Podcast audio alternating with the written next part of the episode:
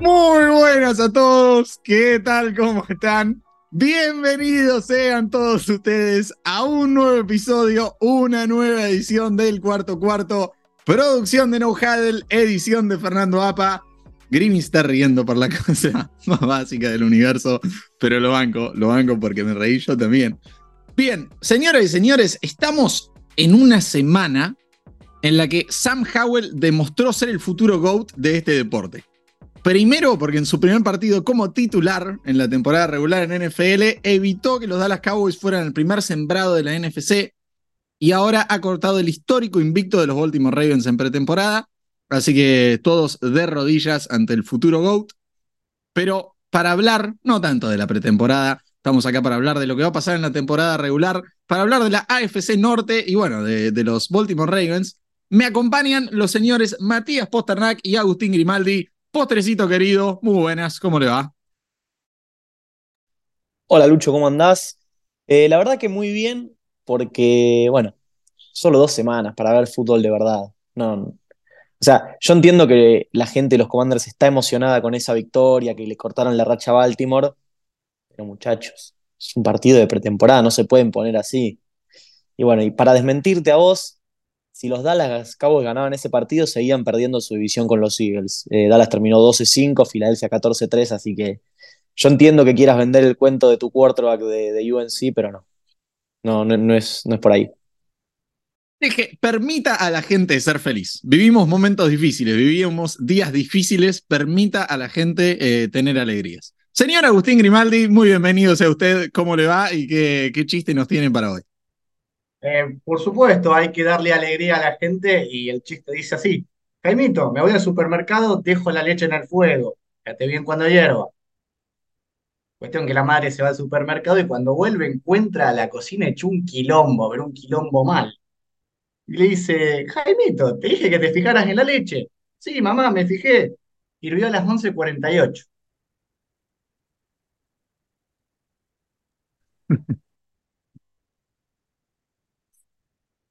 Creo, creo que es el mejor. Está bien. Está bien. Postrecito. Está bien. Me emociona que a medida que se acerca la temporada vaya subiendo el nivel. Hay que decir que tampoco era muy difícil subirlo, pero bien. No, pero podemos confiar en semana a semana un crecimiento paulatino hasta que llegue el Super Bowl y Grimmy caiga con el mejor chiste que se ha escuchado en la galaxia. Eh, ¿Por qué no creer? Muy bien. Eh, ¿Les parece si... Ahora, para, an antes de pasar, si le llevamos a prohibir los chistes de Jaimito, es como prohibirle a Michael Thomas sí. hacer un slant. Lo, lo estamos Uh, limitando tanto de recursos. antes del juego, eh, vi un video, me crucé un video del training camp de los Saints, no me acuerdo contra qué franquicia. Eh, la jugada más destacada de, de Michael Thomas fue precisamente un slam. Así que confirmo lo que, lo que dijo el señor Postrecito. Pero, ¿por qué, por qué caer en contrafácticos? Eh, es como cuando dicen sacale a, Curry el tiro de tres, más allá de, que sigue siendo un excelente jugador y que tiene muchas otras facetas. No, no es así. Los, los cracks son, son cracks con los recursos que tienen. Si Grimmy usa eh, chiste de Jaimito, está bien. Bueno, eh, te toca moderar, Grimaldi. Juegan la gente que sabe. Eh, estoy yo con 13 puntos, Postrecito con 12 y vos con 10. Eh, nada, juegan, juegan el 1 y el 12. Se juega la, gente de verdad. eh, que ya que es el anteúltimo. Porque después tenemos predicciones de pretemporada y listo, termina, ¿no? Por cerrada la, la pretemporada del cuarto cuarto. Veremos quién se lleva. No, no hay anillo de pretemporada. Esto es simplemente pretemporada. Pero bien, Grimy, proceda. Bien, iba a hacer algo con recepciones, pero no le, da- no le hemos dado mucha pelota a lo que ha sido la defensa en lo que ha sido la pretemporada. Así que, sin repetir y sin soplar, los cinco líderes en sacks el año pasado, arranca el que va abajo, o sea, postrecito, si no me equivoco. Nick Bosa. Correcto. El número uno con 18,5 sacks. Micah Parsons. Micah Parsons está séptimo con 13,5. Miles Garrett, Tercero con 16. En Ah, realidad, segundo, segundo tercero con se me va 16. esto, se me va, se me va. Eh, TJ Watt, entra ahí. No, señor. Es más, su hermano lo superó. TJ Watt no está ni en el top 10. Flaco, estuvo lesionado la mitad de la temporada. ¿Cómo va a ser top 5? Sí, sí, no, no, no sé. No, no es mi día. Matt Judon, Matt Judon completa el, el top con 15.5 sacks. Faltan dos. ¿Te doy una pista, Lucho? Hubo uno que jugó durante todo su contrato rookie en Arizona y después se fue a Carolina, donde explotó y el año pasado tuvo una jugada muy, pero muy polémica que le sacó el invicto. Si ya no lo sacás con eso, Jason Reddick. sí señor, muy bien. Si no sacabas esa, eras No, terrible. ya estoy, ya estoy, se me va el campeonato. Postrecito, bueno, te- cierre.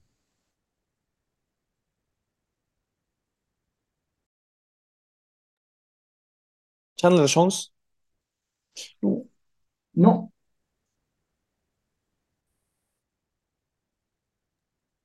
No si no la sé. sacás ahora, Lucho, te doy otra pista. Le, le No, voy a dar una no, pista. no, no, no, pará.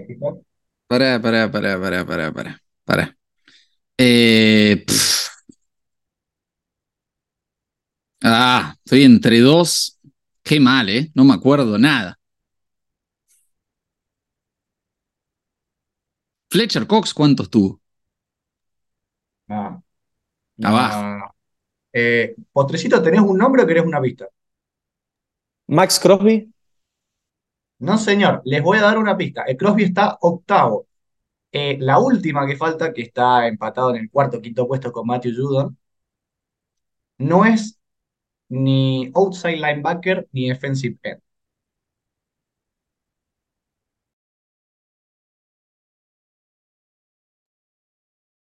Complicado, ¿eh? No, no, no se me está ocurriendo. Postrecito lo tiene.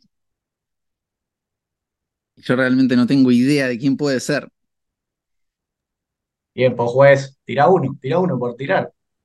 No, no sé, es que iba a decir Joey Bosa, pero no, me lo descalificaste. No tengo idea. No, bueno, postrecito. estoy, estoy entre un par de nombres, voy a ir con el más obvio, Aaron Donald. No, señor. Última pista, y da con esto, tienen que, que adivinarlo. Campeón el año pasado. Chris Jones. Muy bien. Canta, dice. Está bien. Estaba, estaba entre, entre Donald Jones y, y Quinnen. No me acordaba cuántos, tuvo, cuántos tuvieron cada uno. Bueno, muy bien. Eh. Eh, quedamos iguales. Quedamos eh, yo con 15, Postre con 15 y vos, Grimy, con 10. Pero si no me equivoco, la semana que viene modero yo. Así que Postrecito será campeón. A menos Sí, que sí, meto ya- un 5-0, a menos. Ya a me menos- veo venir el sería juego. Ya me veo venir el juego. Sería histórico. Eh, lo- Picks de primera ronda de los Arizona Cardinals, dale. No, no, no lo haremos así, no lo haremos así. Muy bien, arranquemos. AFC Norte nos toca discutir hoy, última previa de divisiones antes de nuestro clásico episodio de predicciones en el que pondremos la carta sobre la mesa, nos subiremos y nos bajaremos de barquitos. Pero bien, vamos a arrancar, ¿por qué no? Con el campeón. Arranquemos con los Cincinnati Bengals y decime, Agustín Grimaldi, ¿por qué van a ganar de vuelta? ¿Qué van a ganar de vuelta? Bueno, primero que nada porque se sacaron al lastre de Eli Apple de su equipo. Segundo porque, a mi entender, no perdieron piezas importantes. Porque esa línea ofensiva que durante el 2022 arrancó floja y después terminó siendo bastante sólida, va a seguir siendo igual de sólida. Eh, Joe, eh, Joe Mixon al final no va a ser eh, ni cortado ni suspendido. Es más, tuvo una reestructuración del contrato porque tuvieron buenas adquisiciones vía draft y porque todo indica que el proceso se sigue respetando. Que probablemente T. Higgins al final de este año reciba un contrato que Joe Burrow probablemente durante el año también pase lo mismo. Y porque Cincinnati les puede gustar más o menos Zach Taylor, les puede gustar más o menos el front office, pero Cincinnati ha hecho las cosas bien. Aprendió de los errores del pasado. Lástima que Joe Burrow tuvo una lesión en el medio que casi termina con su carrera, pero aprendieron que lo tenían que cuidar, lo tenían que rodear. Y si vos vas del otro, de, la, otra parte del campo, la defensa no es una defensa que te deje a gamba ni por asomo. Tiene grandes nombres como Logan Wilson, que renovó este año. Si bien perdió eh, a, una, a, a, una gran estrella como Jesse Bates, creo que la van a poder eh, reemplazar. No sé si va a ser Daxton Hill o quién va a ser. Pero todo indica que Cincinnati va a volver a repetir. ¿Por qué? Porque tienen un proceso claro y porque tienen el talento que ha, ha pagado con creces la confianza que han, que han tenido en ellos. A ver, coincido en todo lo que dijo Grimmy. Me parece que el trabajo que ha hecho Bengals desde el front office hasta los propios jugadores en los últimos años es muy bueno, eh, es para destacar, porque realmente se posicionan como los favoritos y creo que el equipo más completo en una división muy fuerte, para mí la mejor del NFL, eh, por lo que demuestran año a año, por lo difíciles que son Ravens y Steelers todos los años, por cómo ha crecido Browns desde aquel equipo que ganó un partido en dos años. Tengo un problema para ponerlos como ganadores divisionales, después ya voy a, dar mi predicción final en la semana que viene, pero es qué pasa con Burrow en las primeras semanas, porque es difícil que llegue a la semana 1 y se habla hasta que se podría perder un par de semanas. Y Bengals, tengo el schedule acá, Leo, arranca con Browns, Ravens, Rams, Titans. Yo creo que sin Burrow no, no creo que puedan ganar más de uno de esos partidos. Y ya empezar la temporada con marca de 1-3, se te puede hacer muy cuesta arriba para ganar la división, en una división que, como dije, es la más difícil de la liga.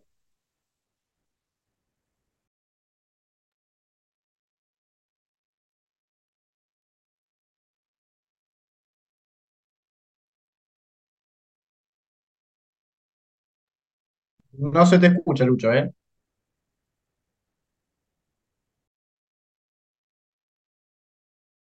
¿Ahí se me escucha?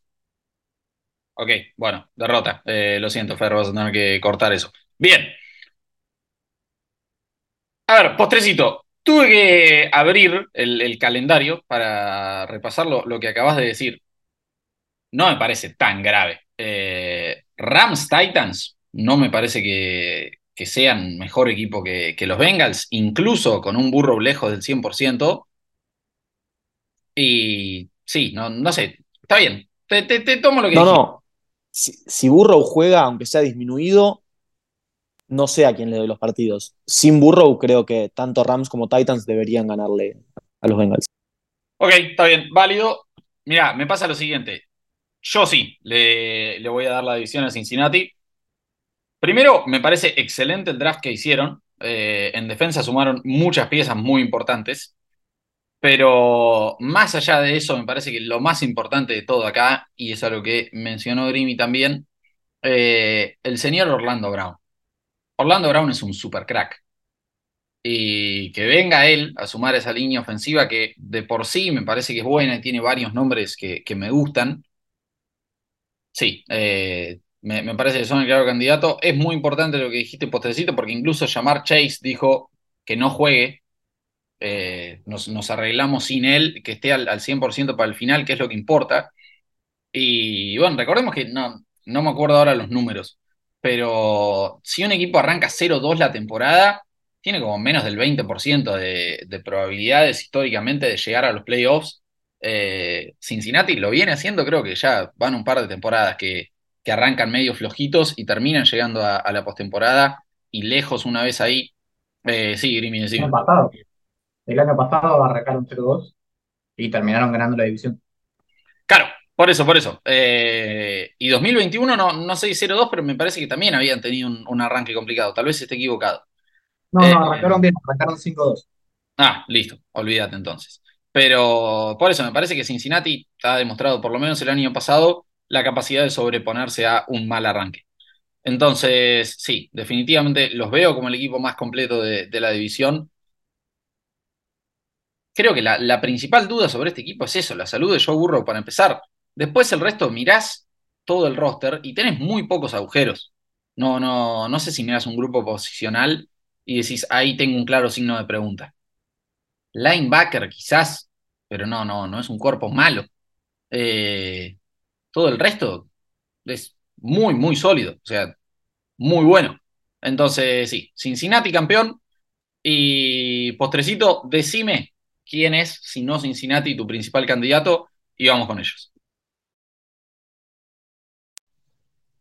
No, es que la verdad cuando dije que no, me animaba a ponerlo como, campeón es por justamente por la salud de Burro y lo que pueda pasar en esas primeras tres semanas, porque si empiezan 1-3 como creo yo que empezarían sin Burrow, después tienen que jugar con Bills, con Chiefs, con 49ers, tienen un calendario difícil. A ver, a mí me gusta mucho lo que tiene Steelers para este año. Hay un, gran signo de pregunta que es Kenny Pickett, cómo va a estar en su segundo año, pero si Kenny Pickett juega como jugó en el tramo final del año pasado, yo creo que los Steelers van a volver a playoffs. No sé si ganando la división o como comodín, pero yo creo que los Steelers tienen un equipo muy completo. A ver, la defensa no es ninguna novedad. La defensa, cada vez que juega TJ Watt, se convierte en una de las mejores cinco de la liga. Este análisis, por supuesto, es asumiendo que TJ Watt va a estar sano. Si TJ Watt, como la temporada pasada, se pierde el 50% de los partidos, los Steelers no van a llegar a ningún lado. Pero creo que con un Kenny Pickett maduro, con un dúo de corredores eh, que mezcla bien como son Najee Harris y Jalen Warren, y con un grupo de receptores que a mí particularmente me gusta, no voy a decir que está a la altura del de Bengals porque ni cerca, pero me gusta bastante. Nada, creo que los Steelers tienen armas como para, para meterse en la pelea de los playoffs, sobre todo por un señor al que yo defiendo año tras año cuando le intentan faltar el respeto, que es Mike Tomlin, que a día de hoy sigue sin haber terminado una temporada en la NFL con más derrotas que victorias. Entonces, nada, confío en el trabajo que pueda llegar a hacer, Tomlin y creo que los Steelers van a estar en enero. Acá no voy a coincidir con que los Steelers van a clasificar, simplemente porque me parece que la conferencia está llena de equipos como los Steelers, que son equipos buenos, pero que, eh, a ver, es demasiada la, cantidad de, equipos que hoy pueden pelear por un puesto en playoff. Si los Steelers estuvieran en conferencia nacional, claramente los pongo dentro de, de postemporada. ¿Qué es lo que me pasa con Pittsburgh? Me parece que tiene muy buenos jugadores, tiene jugadores que se destacan, pero no son muchos. Tenés a TJ Watt, tenés a Alex Highsmith, eh, tenés a Naldi Harris, pero después tenés jugadores que pueden cumplir, que pueden ser buenos y quizás en el conjunto, si vos le sumás a Mike Tomlin, pueden hacer un buen papel pero me sigue costando ver eh, a Pittsburgh como un equipo en serio que pueda llegar a pelear en postemporada. O sea, sí me lo imagino como un equipo que se puede, puede arañar un sit 7 y después comerse un papelón como el que se comió contra Kansas en 2021. Y viendo la, conferencia como está, la verdad que lo veo difícil, pero sí he visto una evolución en lo que ha sido tanto Kenny Pickett como eh, el equipo en general. Y yo creo que si George Pickens tiene un gran salto de calidad eh, en lo que fue su, su, año de rookie y lo complementan bien, eh, bueno, con, armas como puede ser Pat Framework, eh, no dudo que los Steelers van a pelear por meterse en postemporada. Repito, no los veo, pero sí los veo peleando. Sí, Dimi, coincido y principalmente por eso último. realmente mi clave para la temporada de los Steelers es que espero que George Pickens tenga un señor temporadón. Yo creo que es un super crack y creo que va a estar peleando por ser All Pro. No, no sé si, si primer equipo, pero va a estar ahí top 5 receptores de la liga. Realmente estoy apostando a eso. Teniendo en cuenta eso, teniendo en cuenta una defensa que nuevamente vamos a confiar en, la salud de TJ Watt, y postrecito, bien dijiste, por más que, con Grimmy nos hemos atrevido a decir que iba a terminar con, con récord perdedor la temporada, hemos blasfemado, este equipo tiene realmente con qué eh, pelear la. Sí, pelear por playoffs. No me parece que estén para ganar la división, porque veo en general, tal vez no en, varias posiciones de defensa, pero sobre todo en ofensiva, me parece que hay una diferencia muy grande de talento entre Cincinnati y ellos. Fuera de que acabo de decir que George Pickens va a poder ser All Pro, ¿no? Eh, el resto sí, me, me, parece que Cincinnati es muy superior. Y también necesitamos ver un, un, poquito más de Kenny Pickett, si bien creo que lo va a lograr. Pero le, le pongo todas las fichas a Pittsburgh y muy posiblemente los, los vea saliendo segundos. Pero, pero, y perdón a todos, porque ya sé que, que les da bronca que diga esto, yo confío en Deshaun Watson, más que nadie en esta división. Pero para, para, para. antes de que arranques con tu discursito de Deshaun Watson. No, no. no me acuerdo que hace un par de programas yo te quise cuidar y vos empezaste con que no, que qué sé yo, que qué sé cuánto. Acabas de decir que Pittsburgh está segundo. No me dan, no me dan los números si vos dijiste que Cincinnati salía No, no, campeón. Pittsburgh segundo, Cleveland tercero y Baltimore cuarto. O sea, estoy en lo correcto. No, no, no, no, no, no. Esperá. Predicciones de temporada va a haber la semana que viene. Yo digo, veo con qué Pittsburgh termina segundo. No veo con qué terminan primeros, veo con qué terminan segundos. Me inclino más en ese lugar por Cleveland. ¿Por qué? Por Deshaun Watson. Lo siento. Eh, ¿Viene de una temporada muy mala? Sí. Levantó igual para el final. Me parece que ya habiendo estado asentado, eh, obviamente sigue, sigue cargando eso en la cabeza. Obviamente, cada partido de juegue de visitante y de local también, los hinchas que vayan ahí como visitantes, le van a estar recordando todo el tiempo de lo que hizo. Yo creo que es un super crack. O sea, yo creo que en el momento en el que dejó de jugar, era el segundo mejor quarterback de la NFL. No sé si va a estar de vuelta a ese nivel, pero sí creo que John Watson va a ser uno de los cinco mejores quarterbacks de la NFL en 2023. Y un equipo que tiene un quarterback top 5, es difícil que no sea un gran equipo. Confío en Amari Cooper, eh, Cedric Tillman, el, rookie, me, gusta mucho. La línea ofensiva es buena. En defensa hay nombres. Es tan simple como que veo a John Watson creciendo y siendo top 5 otra vez. Porque sabemos que puede. Sabemos que el talento está. Es simplemente dejar atrás todos los problemas. Y Cleveland va a estar compitiendo sí o sí. Lo siento. Yo te banco, Lucho, ¿eh? O sea, yo creo que el talento en Cleveland está, no sé si para competir, y más que nada por la camiseta que llevan puesta. O sea, desde la última vez que Cleveland, los Cleveland Browns ganaron la división, los Houston Oilers ganaron la división más recientemente. Entonces, yo creo que hasta que no la vuelvan a ganar, yo no les puedo dar antes de la temporada eh, mi confianza como para ganarla. Pero el talento está, y cuando yo dije que es la división más complicada de la liga, es porque yo no veo a ninguno de estos equipos terminando con marca perdedora. O sea, yo creo que todos los equipos deberían, deberían tener marca ganadora. Se cruzan con el sur de, la americana este año, es decir, evitan a la división de Jets, excepto por el que terminaron igual, y a la división de Kansas. Creo que todos tranquilamente pueden terminar 4-0 contra el sur. Bueno, puse a Titans contra Bengals por la, por la duda de burro, pero asumiendo que están todos sanos, creo que los cuatro equipos de la AFC Norte te van a ganar los cuatro, a los cuatro equipos de la AFC Sur.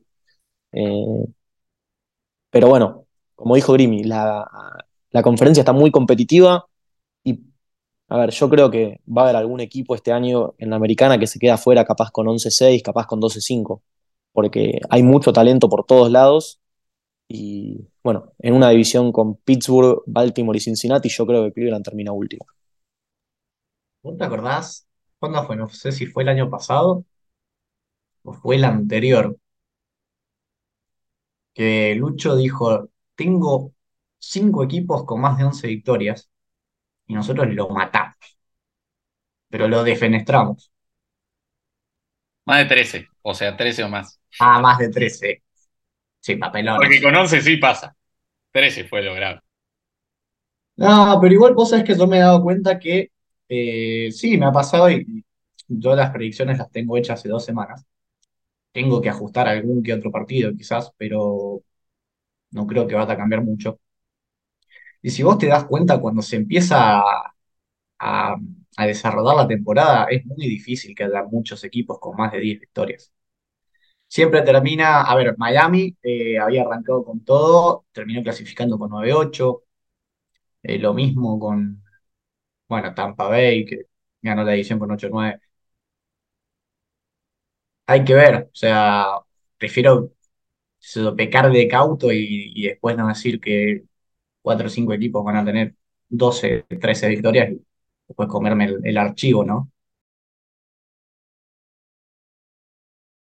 Sin duda, sin duda. Eh, a ver, primero un, detallito que, que no quería dejar pasar por alto, que se lo banco, está bien, hay, hay que tener confianza. Potrecito dijo, evitan a la división de Jets un segundo después de decir, hasta que Cleveland no gane algo, no los puedo poner como ganadores de división. Hermano, digo esto habiendo dicho la semana pasada que los Jets iban a ganar la división. En ningún universo, hasta que los Jets ganen la división, esa va a ser la división de los Jets. Pero, pero detalle que te van. No, es que pensé, pensé en los otros equipos, pero como no me acuerdo, dije la edición de Jet, sé que hay buenos equipos, pero no me acuerdo quiénes No, son, no. entonces tuve que decir, En fin, pero Ustedes no no, saben, ustedes no saben el dolor de ojos que ya me está dando cuando tenga que hacer las placas, sus predicciones. El no, dolor de ojo que voy a tener que ver a Jets allá arriba serán y muy precisas, serán muy precisas. Pero banda. para, para cerrar No. Cleveland, eh, y si quieren digan algo más, eh, Sadarius Smith y Garrett Miles saliendo de lados opuestos, Ogusu Coramó atrás, la secundaria que me gusta mucho, con Grand Delpit, Juan Thornhill, Denzel Ward y Greg Newsom. Adelante, quarterback top 5 y running back top 2, Nick Chubb. ¿Cuánto lo vamos a bajar? De abajo del 3 no me lo van a poner. Buena línea ofensiva. Cleveland va a ser un equipazo, lo siento.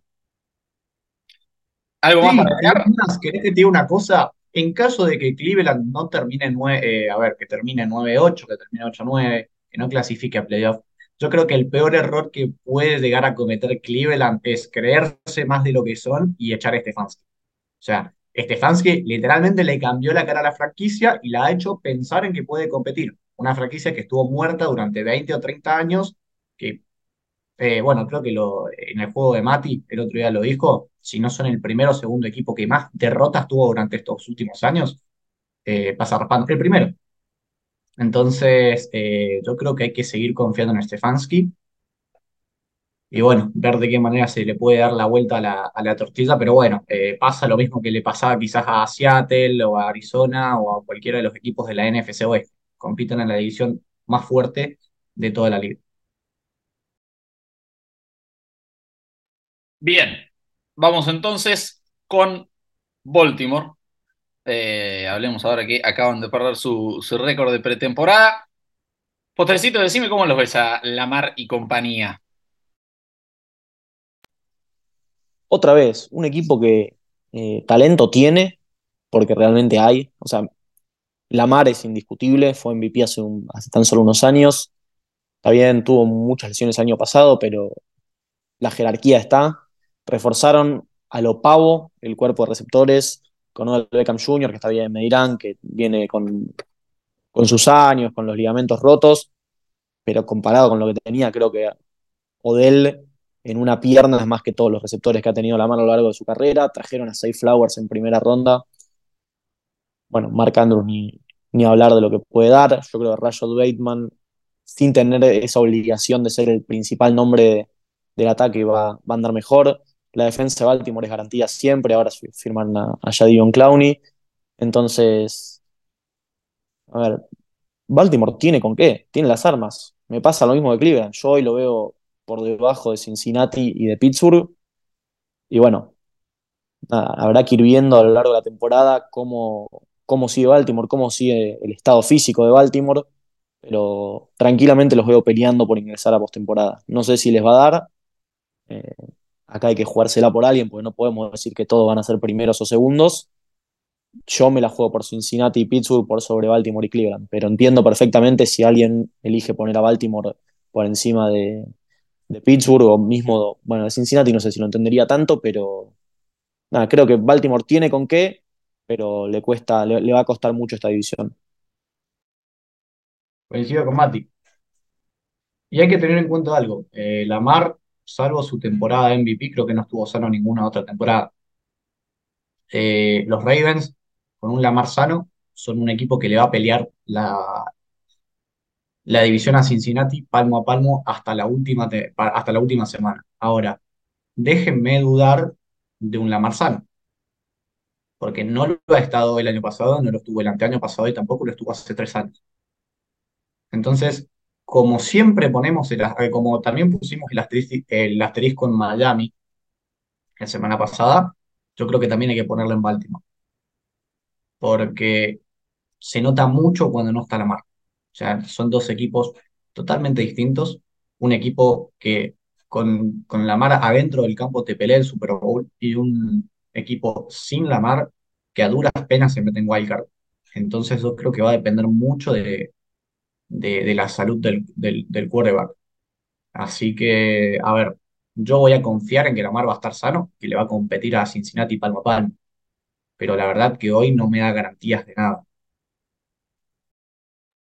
No, a ver, me pasa, la, la, semana pasada hablábamos de la predicción algo más de leche, pero creo yo 100% objetiva de que yo le anoto una lesión a Tua Bailoa. O sea, yo lo, lo, cuento tres partidos afuera. No me pasa lo mismo con Lamar. No digo, ok, se va a perder de piso tres partidos. Pero sí es cierto que, está bien, 2018, su año de rookie, jugó los 16 partidos, fue titular en 7. 2019 eh, juega 15, pero porque el último ya estaba todo definido, lo sientan para descansar. Después, 2020, 15, 21, 12, 22, 12. Así que sí, efectivamente, eh, por una razón o por otra, nunca terminó una temporada. Eso es importante destacar. Después sí, eh, lo, que dijo Postrecito, ya la semana que viene nos la jugaremos, no vale decir todos primeros, todos segundos. Sí, decime. Una cosa más de Baltimore, que creo que tienen a un jugador que en su posición es el tercero más dominante respecto del que le sigue. O sea, para mí, cuando vas posición por posición, Mahomes es infinitamente superior al segundo quarterback. Kelsey es infinitamente superior al segundo a la cerrada y tengo que ir con Justin Tucker. O sea, no, no podemos dejar de, decir que hay uno o dos partidos en el año que los Ravens los van a ganar por el simple hecho de tener a Justin Tucker en el equipo. Porque cuando los otros equipos tienen que llegar hasta capaz la yarda 40, 45 para tener una chance de ganar un partido en la última jugada, los Ravens pueden quedarse en mitad de cancha, un par de yardas atrás, y Justin Tucker le pega y la mete, y con eso van a sacar uno o dos victorias que deberían ser derrotas. Banco. O sea. a ver, es polémico, pero banco. No pensé que me iba a tirar marca No, pero a ver, siempre nos metemos con, todo el roster y nunca hacemos hincapié en los equipos especiales y está bien porque son todos parejos. Pero tener a Justin Tucker, la verdad que las estadísticas del tipo están a la vista. O sea, el tipo gana en el último cuarto, gana en overtime, tiene, tira de lejos, tira de cerca, tira con viento y mete todo. No, no, es verdad. Es, por escándalo el mejor pateador de la historia. Sin duda. Eh, he visto incluso estudios de, analytics, o sea, de ñoños que, se sentaron bien a hacer todos los números y la diferencia en valor de todos los kickers es la misma. Eh, o sea, simplemente tenés que los mejores pateadores son los que tienen las mejores ofensivas porque son los que más patean. Y después está allá, solo, arriba a la derecha del gráfico, en una isla, Justin Tucker. Así que está bien. Estamos dedicando mucho tiempo a hablar de un kicker, pero cuando sos el mejor de la historia por escándalo, te lo mereces. Hablemos del resto. 1-0-1. Pick 1-0-1 en mi fantasy. me, convenció postrecito. El GOAT, el GOAT. Eh, hablando, de eso, ¿cómo les fue en el, draft del fantasy? yo creo que excelente, fui muy criticado, fui muy criticado. Yo creo que hice un gran draft y que voy a ganar. Está bien. Está bien, está bien.